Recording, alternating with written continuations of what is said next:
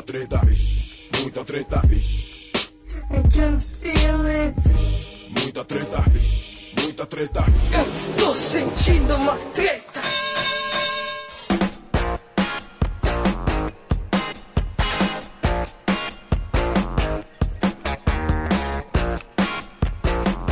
Salve, salve rapaziada! Vocês estão ouvindo aqui o Treta Talks, o podcast oficial do treta.com.br. Meu nome é Ivo Neumann e hoje eu estou com o meu amigo Almi Frois. Falei seu nome certo? Quase, mas você acertou primeiro, que todo mundo erra, então tá beleza. Mas é Almi Isso. Froes. Frois. É, Frois. é, isso. Almi Frois, meu grande amigo, tá aqui pra gente fazer praticamente um, um programa, um episódio em resposta ao nosso piloto, Quem Matou o Blog.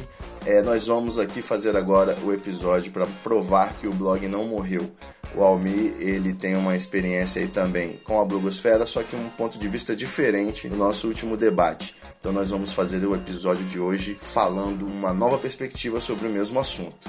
Mas antes, antes que o Almir comece a contar pra gente, é, eu não sei se você, se você sabe, Almir, mas o, a gente vai começar sempre mandando um salve.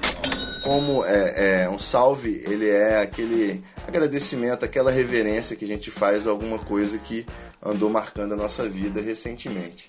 E como a gente vai fazer aqui um episódio para falar que o, o blog tá vivo, eu quero mandar um salve pro pessoal do Câmera Privé as meninas maravilhosas que estão lá no Câmera Privé.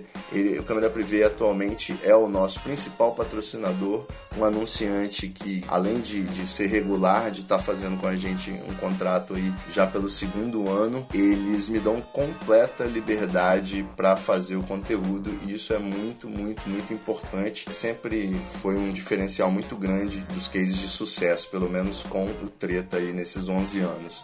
É, então vocês acessem cameraprivé.com e lá vocês vão encontrar várias delicinhas. Tem uma. Tem, rapaz, tem de tudo. Tem casal trans invertido, tem tatuada, tem novinha, tem. Cara, é uma loucura. Tem até ex-Big Brother. Não sei se você conhece a Clara, que participou do Big Brother. Ela ficou famosa, mas continua dando show lá né, como Kangirl. E o site é, é, é o maior site de Kangirls atualmente, tá bombando e tá fazendo um trabalho excelente de marketing também.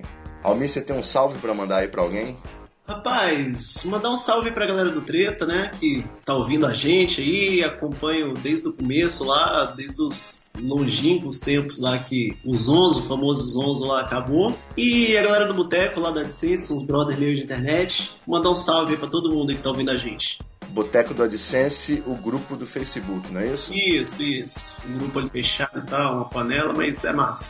Muito bom. Almi deu uma, uma puxada de saco aí no- nos ouvintes para poder o pessoal já, já gostar dele logo de cara. Eu conheço esse tipo de estratégia. Importante. Mas é isso mesmo. Antes da gente entrar na conversa, então, sobre blogs e blogosfera mais a fundo, eu queria só fazer um, um aquecimento aqui.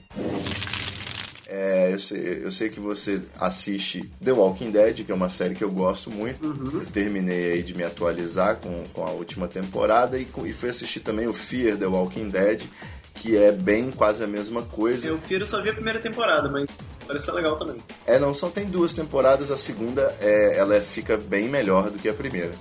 É a mesma, mesma coisa, mostra personagens interessantes e bem peculiares sobrevivendo aí ao apocalipse.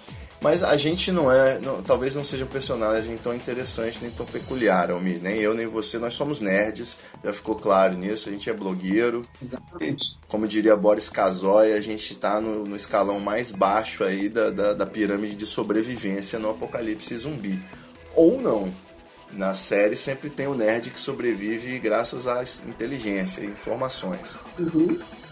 Então eu queria saber de você o seguinte: você tá aí dentro da, da sua casa, no conforto do seu lar, e começou a pipocar o apocalipse zumbi. As últimas emissoras deram conta de dar algumas notícias que você não entendeu, que você sabe que a Globo mente e foi tudo manipulado, mas como você é um cara esperto, você percebeu o que estava acontecendo no apocalipse zumbi. O- agora, que, que você vai fazer nos primeiros 30 minutos? O que, que você vai fazer em meia hora agora? Começou o apocalipse zumbi. Qual a sua prioridade? Rapaz, minha prioridade era me esconder, né? Então eu ia pra um lugar que não teria ninguém. Mas onde, como assim? Como que você imagina esse lugar? Aqui no Espírito Santo, por exemplo, o lugar que eu sei que não teria ninguém seria, por exemplo, a Assembleia Legislativa sábado de manhã. Eu ia correr pra lá. Rapaz, é um lugar muito seguro para se estar no apocalipse zumbi, realmente. Não vai ter uma alma viva, né? No sábado. É, Seguindo então com a sua sobrevivência. Você mora em Vitória, capital do Espírito Santo, correto? isso. O Acre do Sudeste. Exatamente. É, você precisa de abrigo, provavelmente precisaria de armas e precisaria de provisões, precisaria de mantimentos para poder ficar no seu abrigo.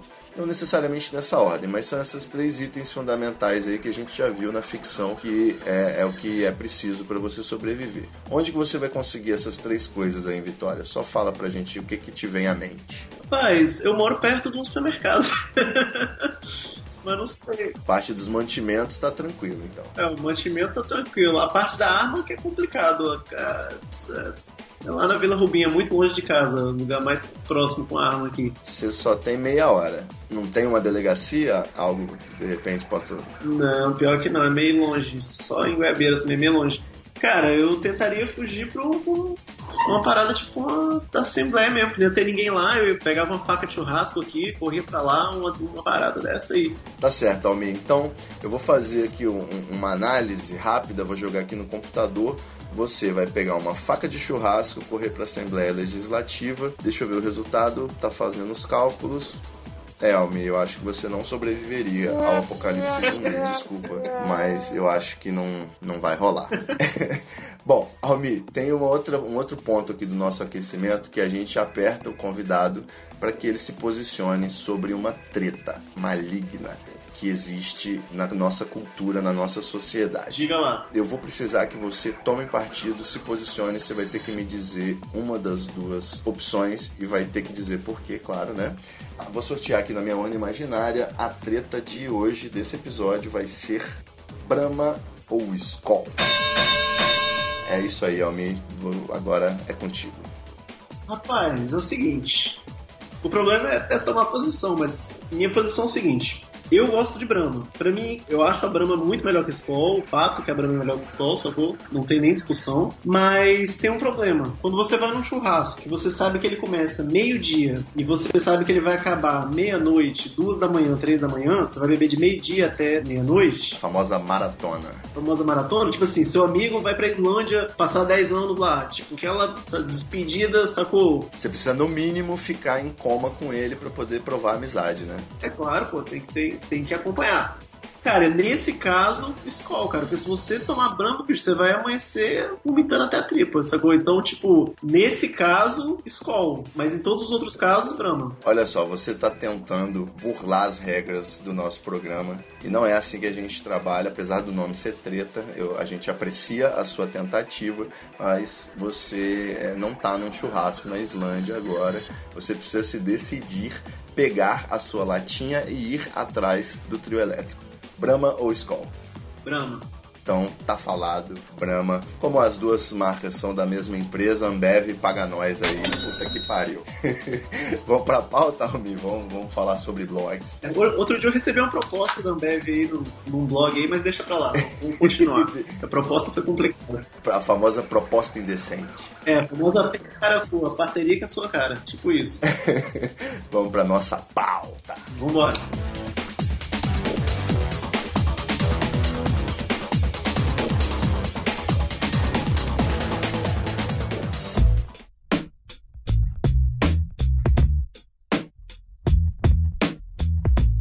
Então, meu caro Almi Frois, eu agora eu sei falar seu nome e tudo mais. Afinal de contas, eu tô aqui falando com um respeitado empresário do ramo da produção de conteúdo na internet. Como eu também sou um empresário do ramo de produção de conteúdo na internet, eu não poderia te respeitar mais. Só que a gente foi por caminhos diferentes, você ficou rico e eu fiquei pobre, como é, acontece na nossa sociedade. Conta do papai agora.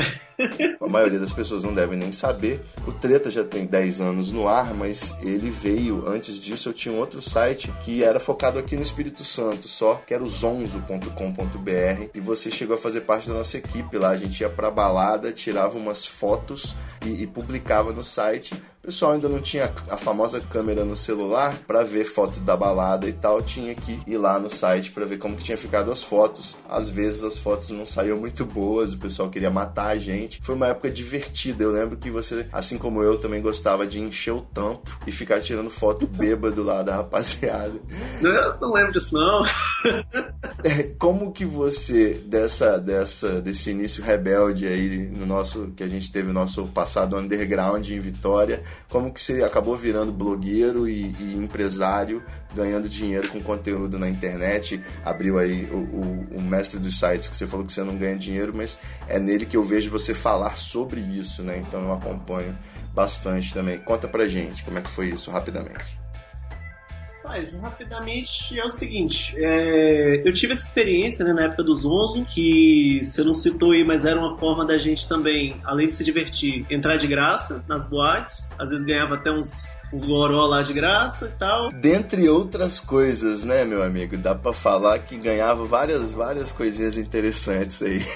Sem contar que, tipo assim, é, parecia que você era um repórter do, do, de, uma, de uma Globo entrando lá, né? Porque todo mundo queria ficar perto, queria tirar foto, não sei o quê. Exatamente. E era bem legal, cara. Aí depois dessa época eu cheguei a ter blog, assim, de humor. Tentei muito essa linha do humor, assim. E... Mas, assim, sempre gostei de blog, de comunicação, essa parte de internet. Mas sempre foi um hobby, sacou? Que no final do mês pagava umas pizzas aí, tipo, um trocado pra tomar uma e tal. Nada muito sério. Só que no meio do caminho eu comecei a conhecer uma galera galera que já vivia de internet, trabalhava com internet, vivia do que a gente chama aí de SEO, né? Que são umas técnicas que você aprende para posicionar no Google, esse tipo de coisa. É o pessoal que tinha esse lado mais profissional, não era nem a galera tanto assim do humor, era uma galera mais profissional, nessa, nessa, mais focada no negócio mesmo, assim. Sim, a gente, a gente conviveu enquanto tinha o meu pessoal lá tentando fazer memes e, e humor, estourar virais, tinha uma galera que tentava conquistar o espaço no, no resultado de busca busca, né? Do, do Google e tal. Isso. Até pra galera que talvez esteja ouvindo aí não, não saque muito do que, que se trata, mais ou menos isso, esse trabalho que as agências fazem de tentar posicionar no Google, ficar em primeiro para, sei lá, comprar notebook, algumas coisas assim nesse sentido. Então, para mim sempre foi um hobby, só que eu, no meio do caminho, eu tava trabalhando numa empresa e uh, bateu a crise lá e eu fiquei no, no, de voltar em um novo projeto. Só que quando esse projeto não voltava, eu comecei a me dedicar bastante aos sites, conheci muita gente que trabalhava na área, uma galera que me ajudou muito, assim, tem muita gente eu trocava muita ideia, tirava dúvida, ajudava, o cara me ajudava, eu ajudava também. Então, assim, cresci muito rápido. E quando me chamaram para o projeto, eu já estava em vez de precisar abrir um CNPJ. Eu falei, não, não, tô bem aqui.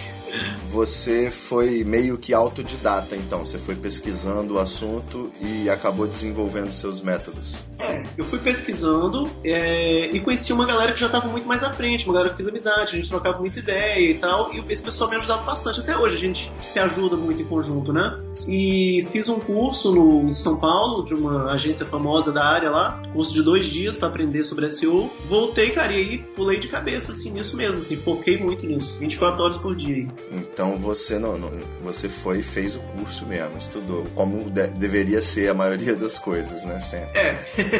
é. No nosso episódio zero, nós debate, eu debati aqui com um colega que tem um, que é blogueiro de humor, com um, um rapaz que é youtuber e também trabalha com blogs de humor e a gente estava falando como o mercado mudou, como as coisas estão muito mais complicadas e é, é, aparentemente, para resumir as circunstâncias, parece que a bolha estourou. Você chegou a, a, a, Eu não sei se você chegou a acompanhar, mas houve uma bolha também do AdSense que estourou, mas pelo visto o trabalho feito com consistência permanece, né? Fala pra gente é, um pouco assim, como que você se estabilizou nesse mercado e, e como que hoje é o seu sua, sua rotina de trabalho, o seu ganha-pão. É, então, cara, na verdade é aquela história, né? Clichê de não botar todos os ovos na mesma cesta, sacou? Então hoje eu faço tudo, eu faço AdSense, eu faço CPA, eu vendo artigo para agência, é, eu tenho sites de vários nichos, porque tem alguns nichos que são sazonais, tem época que procura mais, tem época que procura menos. Um exemplo tosco, agora se você tem artigo sobre festa junina, eles estão bombando, porque a gente tá em junho, julho, tá tudo bombando. Mas daqui a dois, três meses isso aí vai cair. Então, assim, você tem que ter um padrão de botar os ovos em todas as, em várias cestas, né? Não depender de uma coisa só. Então eu, é meio que eu fui por essa onda aí, de não depender de uma coisa só. Um dos maiores clichês que tem quando tem esses eventos de social media, na verdade, hoje em dia até é, as coisas têm diminuído, não sei se o, o discurso continua o mesmo, mas era a tal do não faça para ganhar dinheiro apenas, faça porque você gosta, fale sobre o que você gosta. Se você tem artigos sazonais que você fala de festa junina, eu preciso perguntar, você ama tanto festa junina assim ou você escreveu esse artigo porque você tinha um objetivo específico? algo em mente? Conta pra gente essa diferença. Sei que eu vou destruir vários sonhos falando isso, mas para começar, nem fui eu que escrevi o artigo. Começa por aí. Eu terceirizo essa parte. Eu tenho umas redatoras que escrevem, eu fico mais na parte de pauta, de elaboração de conteúdo, de pesquisar o que, que tem muita busca, de toda essa parte de análise de, de volumetria mesmo, de saber o que, que é muito buscado, que época que é mais buscado. Então, e aí eu tenho umas redatoras que eu terceirizo, essas meninas elas recebem e tal, escrevem nos meus blogs, meus sites, meus blogs, entendeu? Eu passo para elas essa, essa parte. Entendi. E você falou redatoras porque você só trabalha com mulheres, é tipo uma regra da sua empresa, um harém.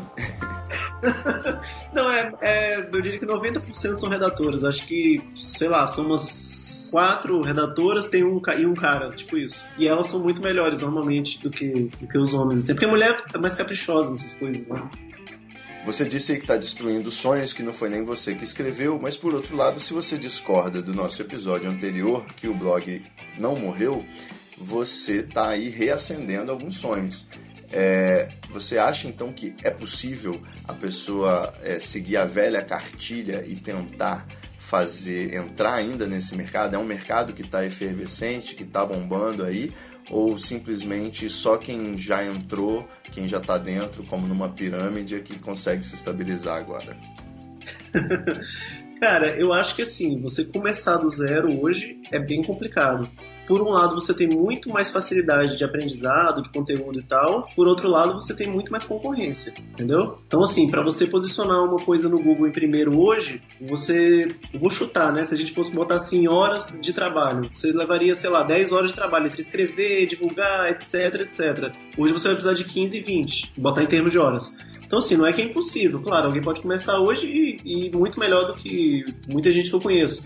Mas assim, a concorrência ela tá bem acirrada. Entendi. Quando você diz então que você vai ter 10 a 15 horas de trabalho para botar um, um, resultado no Google, é, o que que resume pra gente, o que que compreende esse trabalho? Quais são as etapas? É, quando eu digo 10 horas, não quer dizer que em 10 horas você vai estar em primeiro. É que, tipo assim, você vai ter que trabalhar muito para um artigo ficar lá, mas você vai ter que analisar volume, mandar artigo para redatora, vai ter que fazer todo um trabalho de otimizar esse conteúdo, todo um trabalho de SEO que tem em cima, que para um artiguinho lá que você vai posicionar, e às vezes você tem 500, 600 artigos no site, então aí multiplica por 10 aí você vai ver que o negócio não é muito fácil. Mas assim, tem toda uma pesquisa, tem todo um trabalho de, de, de pesquisar conteúdo, de botar no ar, de revisar texto. Então assim, ver se ele ficou legal lá, que sabe, o tamanho, a leitura, se tá legal, você tem que revisar tudo, não pode sair botando, ver se a redatora não falou alguma coisa que não, que não tá legal. Então assim, é um trabalho de formiguinha para até chegar no resultado. Essas 10, 15 horas eu digo é de trabalho, mas você vai botar lá, você vai esperar, você vai ver se subiu, se caiu, se. Então assim, não quer dizer que em 10 horas vai estar em primeiro. Com certeza.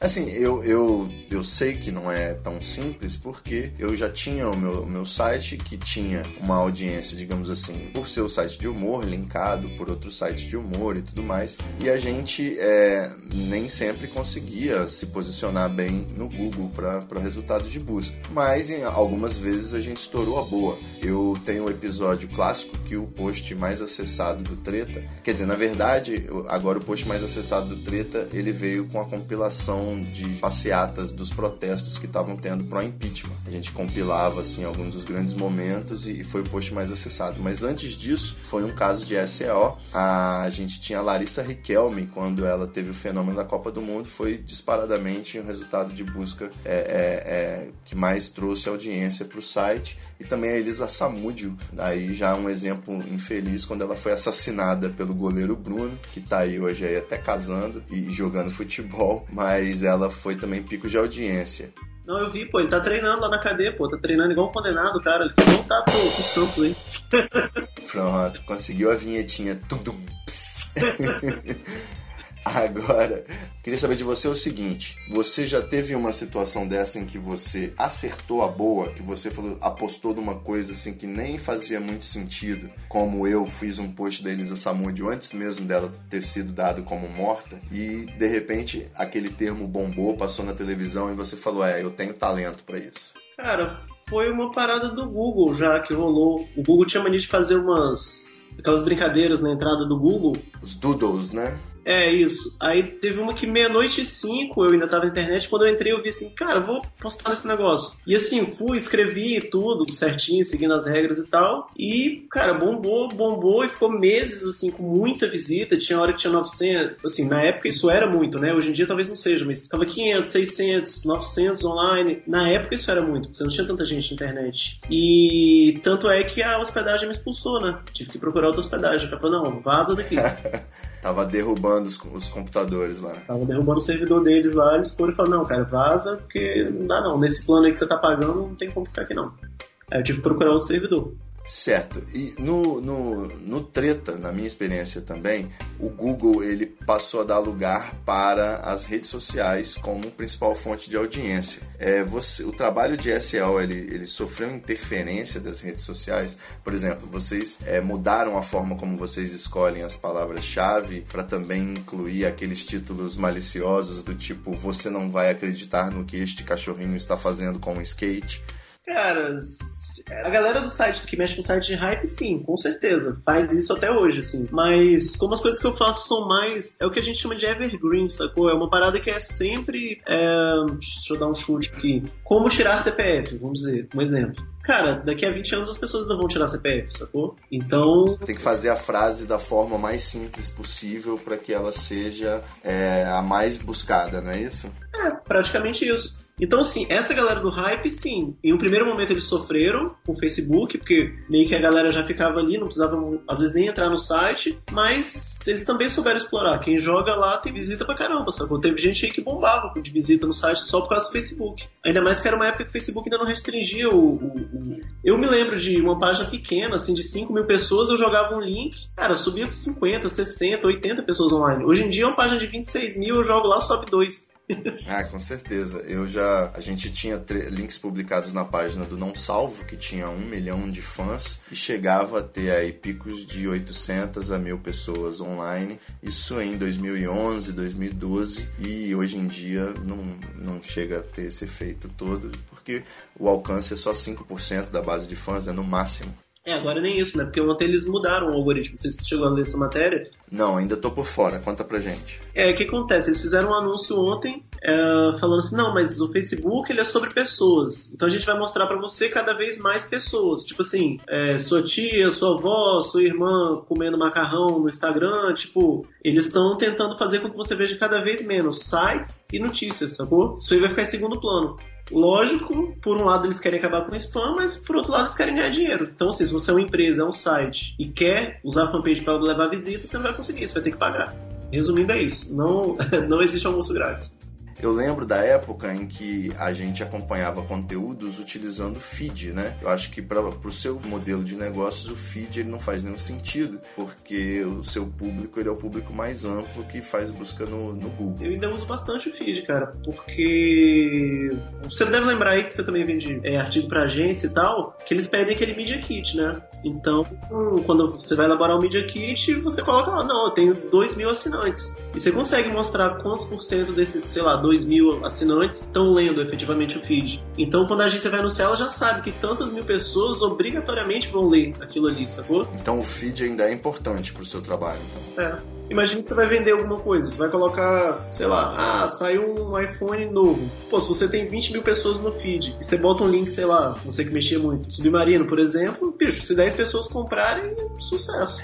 Excelente, é. Você falou aí do, do Submarino, eu lembro, eu lembro que, assim, durante muito tempo a gente assistiu uma experiência feliz do Jovem Nerd. O Submarino, ele tinha um programa de afiliados com blogueiros em que ele pagava comissões e vendas é, para é, cliques, né? Visitas que compras que foram feitas a partir do site, da propaganda no site do blogueiro. E aí o Jovem Nerd, ele tinha já uma grande base de fãs e toda vez que ele ia indicar um livro, um filme, alguma obra assim da cultura pop, eles botavam o link com a ID de afiliado deles lá e batiam recorde de venda, esgotavam livros. O LOL Ré também fazia muito essas indicações no Submarino e a gente fez durante muito, te durante muito tempo o meu sócio, o Lucas, arroba capsluca no Twitter, ele cuidava de dar a agenda de, de sugestões de compras lá do Treta no Submarino com dicas. Só que a nossa realidade é que no máximo a gente tinha um total de mil reais de comissão por mês. Isso e mil reais era assim, foi uma vez, duas vezes. A média era para 500 reais assim. Então era um trabalho que acabava não valendo muito a pena mesmo naquela época. Como que funciona para você essa questão dos afiliados? Vender produtos é, é, acaba rendendo mais do que simplesmente vender publicidade? Cara, é o que eu te falei uns minutos atrás. Você não pode botar todos os ovos numa cesta só, sacou? Então você vende CPM, você vende. Você bota AdSense, você vende publicidade e claro que, assim, num site de humor é mais difícil. Mas imagina, por exemplo, que a pessoa uh, tem um site famoso de celulares. Vai vender muito mais fácil do que um site de humor igual era o nosso lá. Quando você tem um nicho, a pessoa já está procurando a coisa, é muito mais fácil. A conversão é muito maior. Por exemplo, vamos dizer que um banner no Treda sobre celular, cada 100 cliques você vai fazer uma venda. Cara, no site de celular, cada 100 cliques você vai fazer 4, 5, talvez 6, sacou? Então isso acaba meio que compensando. E tem uma questão também que naquela época eu não sei nem se pode falar isso, vai dar ruim pra você aí, mas. Pode falar à vontade. eles passavam muito a perna na galera. Eles passavam a perna legal, porque o cookie deles era de 24 horas. Ou seja, se eu entrei hoje, olhei o negócio, achei maneiro, entrei via seu site, entrei no treta lá, fui lá, pô, maneiro essa TV, mas eu não tô com cartão agora, vou ter que pegar em casa, beleza. No outro dia você vai lá e entra e compra, se passou 24 horas, você não ganha comissão, sacou? Eu hoje, por exemplo, não trabalho com nenhuma empresa que o cookie dela seja menor que, sei lá, 10 dias, 7, 10 dias. Eu procuro trabalhar com as que são 15 a 30 dias. Nos Estados Unidos, cara, só pra você ter uma ideia, o programa da Amazon são 60 dias. Porque ele, se ainda tiver ativo lá, eles concluem que você ajudou aquela venda, sacou? Mesmo que demore dois meses pro cara decidir comprar a coisa, você foi o primeiro que influenciou. É, você deu o pontapé inicial pro cara se interessar e comprar. Agora, porra, com 24 horas é difícil. Você, um exemplo, você vai comprar uma TV de LCD de 5 mil reais. Você vai comprar na primeira loja que você encontra? Cara, você vai pesquisar duas semanas, no mínimo. É, com certeza. Eu sou um comprador meio impulsivo, mas eu sei que tem muita gente que faz uma pesquisa bem ampla mesmo. E essa é, é a base, né, do, do e-commerce aí, você ter essa, essa fonte de dicas. Cara, meu notebook eu demorei duas semanas, fiquei duas semanas, ou mais, até quase três semanas, olhando todo dia em várias lojas, me cadastrei um monte de negócio de receber promoção, não sei o quê, e olhava onde é que o frete era caro, onde é que não era. Cara, demorei duas semanas com certeza. Eu fico pensando assim, o, o, modelo então que eu imagino, a partir do que você falou, é que o ideal seria montar um blog ter uma publicação com os conteúdos mais pesquisados, com o, o trabalho de SEO completo, né, fazendo aquele, aqueles títulos que são, é, é, eu, eu chamo meio de enciclopédicos, que é você ter um artigo verbete, né, o como tirar CPF, é o, é o ponto central dessa questão tirar CPF, né. Então você ter blogs de nichos e ter os afiliados relativos a esse nicho, né? Anunciando ali. É isso? Você diria que é isso? É mais ou menos isso. Só que é claro que é difícil pra caramba você ranquear bem. Imagina, por exemplo, um cara que cria um site de celular. Bicho, é difícil pra caramba ranquear. Vai sofrer pra ter 200 visitas por dia, o cara vai sofrer, entendeu? as coisas mudaram muito ao longo do tempo, né? Eu, obviamente, o programa de afiliados mais famoso é o AdSense, eu até tenho algumas dúvidas assim de como que está atualmente o programa, porque faz muito tempo que eu não participo de forma nenhuma. Mas o Treta a gente chegou a, a ficar um ano no programa e fomos expulsos por três motivos simultâneos. Você pode até pedir música no Fantástico já, né? Exato, foram três motivos simultâneos que a gente quebrou os termos de uso do AdSense, que foi a gente fez apologia à cerveja, a gente publicou nudez e a gente falou da marca e do programa Google AdSense num post que a gente fez críticas. Então, nenhuma desses três pontos eram permitidos desde essa época. A gente foi expulso. Como sempre teve peitinhos e mamilos no treta, é, ficamos de fora mesmo, trabalhando com programas que às vezes nem oficialmente, mas faziam a vista grossa e deixavam passar a nudez no nosso site. Então, assim, atualmente os programas que ainda se mantiveram mal e porcamente, digamos assim, foi a Tail Target, que é uma plataforma com bons anúncios, a Bullbox, que também aparecem bons banners, e o Spider Edge, e acho que um pouquinho de Hot Words também. Foram os últimos programas de afiliados que ainda renderam alguns trocados no Treta, mas já não conto com eles para nada. Você, você tem, você trabalha com algum programa de afiliado que você possa falar, dar dica pra gente? Cara, eu uso. Você falou ainda uso o AdSense, ainda uso as Linux, que ela tem muita loja brasileira lá.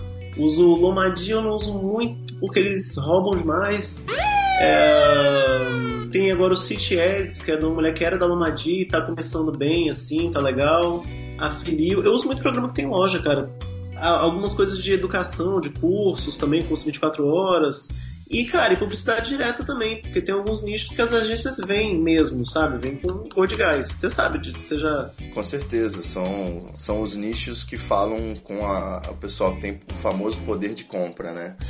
É, quando você fala com a audiência do cliente dele, né, cara? Porque às vezes o seu site. A gente tem. Eu, eu tenho um site que é o guia solteiros.com. Cara, tem muita agência que vem, que a gente fala direto com o público, sacou? Às vezes é coisa, produto para quem já mora em casa e precisa daquele produto, sacou? Ah, é uma lasanha nova, ah, é uma lavadora de roupa. Então, assim, o cara já sabe que ele vai falar com a audiência dele. É muito melhor do que ele meter um outdoor ali, gastar dois mil no outdoor e ninguém vê, sacou? Com certeza a publicidade mais pertinente seria num, num, artigo sobre lavar roupa, você ter um banner já que clicou, já compra a máquina, já compra o sabão em pó, não é isso? Exatamente isso, exatamente isso. Chegamos à conclusão de que o, a melhor forma de monetizar o treta seria se a gente tivesse um e-commerce de drogas nos artigos. Né? O cara clica ali e já compra já compra do preto, do branco, do colorido, faz a sua festa. A gente manda o motoboy entregar e depois vai preso pela Polícia Federal. Infelizmente, as leis do nosso país não estão a favor aí da monetização do treta. Eu vou tentar pegar algumas dicas aqui com o meu colega Almi, vou reouvir esse podcast, vou ficar de olho lá no mestre dos sites uns negócios aí que não pode ser divulgado, em off a gente também dá uma. uma... Ah, olha aí. O, o Almir ele vai ter um, um, clube secreto aí, vai ter Patreon, você vai pagar e vai poder pegar umas dicas dele, não é isso, Almir? Em breve, vai fazer uma maçonaria isso, a maçonaria, 100 mil por mês pra entrar. Muito boa essa taxa aí. Funciona, tá? Conheço muitos caras aí, eu não vou citar nomes que eu não quero tomar processo, mas você vê na timeline aí, tem uns caras usando essa técnica e tá funcionando, tá? Os caras tão ricos aí. Não, vem aqui, paga 100 mil por ano que eu te ensino tudo. Vai, besta, paga lá e entra. O cara paga só por ser curioso. Exatamente.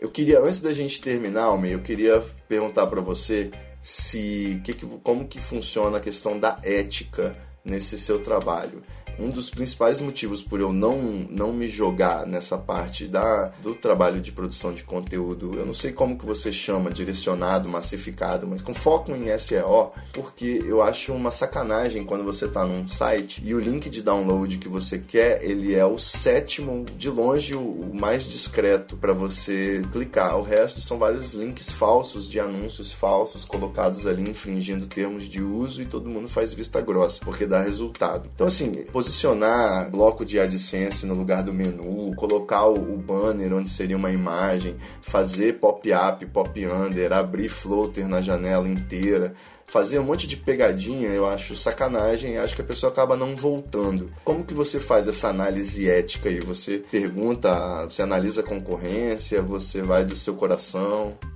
A questão é, você quer trabalhar no longo prazo ou você quer ganhar muito dinheiro em um mês e depois o Google de repente te banir, sacou? Porque se o cara entra no seu site, ele não encontra o que ele foi procurar, ele aumenta a sua taxa de rejeição. E o Google começa a perceber que, por exemplo, você está em quinto lugar. Pô, mas aí todo mundo clica e você que tá no quinto, mas volta e entra no sexto. Bicho, daqui a pouco ele bota o sexto no seu lugar, sacou?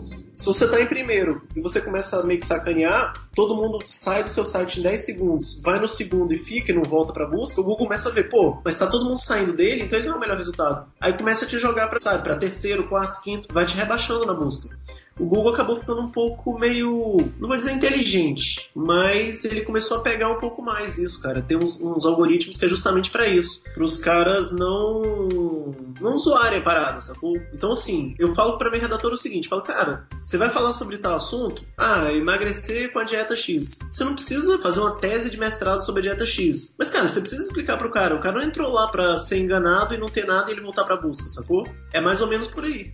Muito bom. Você não, não adianta montar a armadilha e pegar o passarinho. Você tem que fazer ele ficar à vontade, confortável, né? É, exatamente. Se você pega, se você pega, bota água no fogo e já joga o sapo nela fervendo, ele pula e sai correndo. Se você bota água fria, bota ele lá dentro e foi esquentando aos poucos, aí é diferente. Rapaz, essa é uma bela metáfora. Nunca faria isso com um sapo, não, mas eu gostei. Então, eu sempre fiquei muito puto com esse, esse negócio do Black Hat e eu acho, assim, que sempre é preciso ter muito cuidado com o quanto de inconveniência você tá tendo ao encher anúncios no seu site. Mas só, eu não, eu não faço Black Hat, sacou? É, tem uma galera que faz, o cara tem um resultado, às vezes ele até consegue ficar em primeiro pra um negócio maluco lá, faz um monte de merda lá, mas, bicho, quando o Google descobre, você vaza da busca. Então, tipo assim, se você tiver, sei lá, devendo pra máfia, precisa ganhar dinheiro em uma semana e depois depois seja o que Deus quiser, sacou? Porque se você quer ter um site que quer que ele vá a longo prazo, não vale a pena fazer essas paradas. Qual o exemplo clássico aí que você tem de Black Hat que você vê o pessoal fazendo? Que dê pra entender explicando sair comprando link em tudo quanto é lugar, achando que vai, que vai resolver, sacou? O cara vai no Fiverr e compra 5 mil links de um monte de site da Rússia. Tudo bem, aí o cara às vezes até sobe, fica em segundo, terceiro. Mas no outro dia o cara já caiu, sacou? Então é um negócio muito. É muito mirar no agora e, mata o site? Porque se o Google punir seu site, você não consegue. Dificilmente você vai conseguir reverter essa punição. Você vai parar na vigésima, trigésima página. A maioria do pessoal não passa nem da segunda. Fazendo uma, uma mistura aí, pra, pra gente fechar, uma mistura aí do que a gente, das viagens que a gente especulou no aquecimento com a pauta. Se você pudesse voltar no tempo e conversar com aquele Almi lá dos 11 que tirava foto na balada, tomando brama e, e pegando a mulherada, se tivesse que dar umas dicas para ele poder seguir na carreira. Você tem pouco tempo, poucas palavras, você vai falar e sair fora para poder voltar. O que, que você falaria para ele? Fuja do nicho de humor. Deixa para quem sabe. Hum, sabe as palavras, fuja do nicho de humor, deixa para quem sabe. E com essas palavras a gente encerra nosso episódio de hoje. Almir, você tem alguma, alguma recomendação? Alguma recomendação não, eu quero que você me diga quais são os links aí seus pra galera que quiser conhecer mais, acessar novamente, fala pra gente. É, os dois sites que, que, são os que eu escrevo de hobby, escrevo toda semana lá, é o mestredosites.com.br e o guia dos solteiros.com. Beleza? É só entrar lá que, que sucesso. Beleza. Maravilha, meu querido. Então, aquele abraço e a gente se vê numa próxima conversa, beleza? É, ou pelos rock em Vitória. ou certamente é, cambaleando aí pela noite de Vitória, noite capixaba. Valeu, Almir. Aquele abraço, meu querido. Valeu. Um abraço, a nós. Muita treta, muita treta. I can feel it. Muita treta muita treta. Eu estou sentindo uma treta. É, Box, por eu não tive experiência muito boa. O antigo dono até me bloqueou no Facebook, por fazer umas verdades lá e não gostou. Olha aí, um abraço pro Marco Gomes. É, eu, eu vou passar.